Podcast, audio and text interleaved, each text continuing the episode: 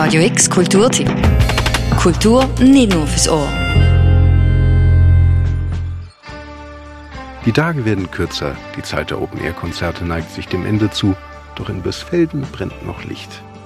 Das Roxy Theater bietet diesen Herbst ein Programm, das vielfältiger ist als die Farben des Laubs. Hier ist ein kleiner Überblick zu den kommenden Wochen der laufenden Spielzeit. Katharina Germo, Dramaturgin am Roxy, über die Gesichtspunkte, unter denen das Theater das Programm zusammengestellt hat.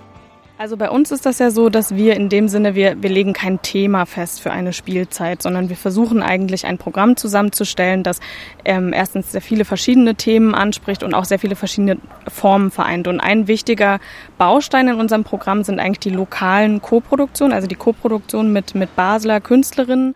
Theater, Tanz und Performance werden im Roxy aber nicht nur durch die lokalen NachwuchskünstlerInnen, sondern auch im Rahmen von Gastspielen aufgeführt.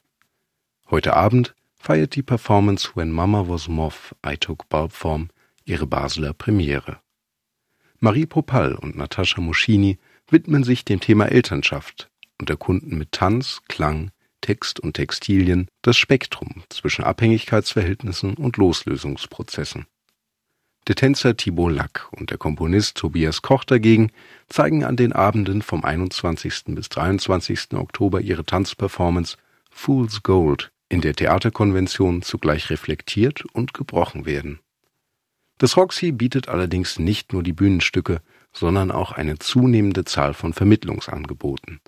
Nele Gittermann vom Team des Theaters erklärt, der Grundgedanke dabei ist schon, ähm, das Haus mehr zu öffnen, mehr in den Kontakt und den Austausch mit Menschen zu kommen, die ja vielleicht auch ganz um die Ecke wohnen und noch nie ähm, einen Fuß ins Roxy gesetzt haben und ähm, genau Angebote zu schaffen, die sich eben über das Bühnenprogramm hinaus mit bestimmten Themen, Bewegungspraxen, Orten auseinandersetzen. Und das sind zum einen Dinge, die sich ähm, mit den Stücken, die wir anbieten, auseinandersetzen, also zum Beispiel Einführungen, Warm-ups oder Publikumsgespräche. Und zum anderen sind das Formate, die wirklich aus dem Theater rausgehen in den öffentlichen Raum.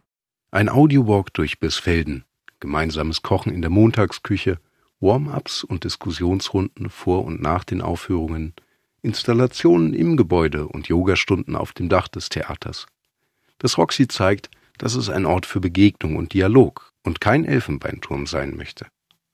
Auf das echte Leben eingehen, das möchten auch die beiden anderen Bühnenstücke, die noch im Oktober stattfinden und die sich virulenten Themen gewidmet haben.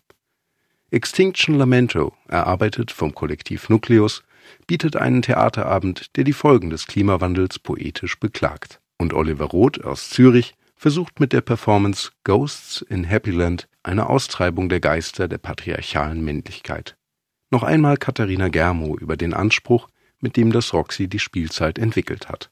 Bei unserem Programm geht es uns vor allem darum, Themen auf der Bühne verhandeln zu können, die gerade brisant sind, die, die auch gesellschaftliche Missstände ansprechen, aber genauso auch künstlerische Formen vorstellen, die, die auch vermögen zu verzaubern und in andere Welten einfach entführen können. Also ich glaube, dass diese Balance ist uns sehr wichtig.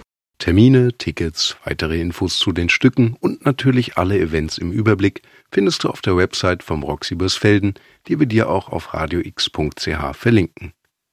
Für Radio X, Paul von Rosen. Radio X Kulturtipp. Jeden Tag mehr. Kontrast.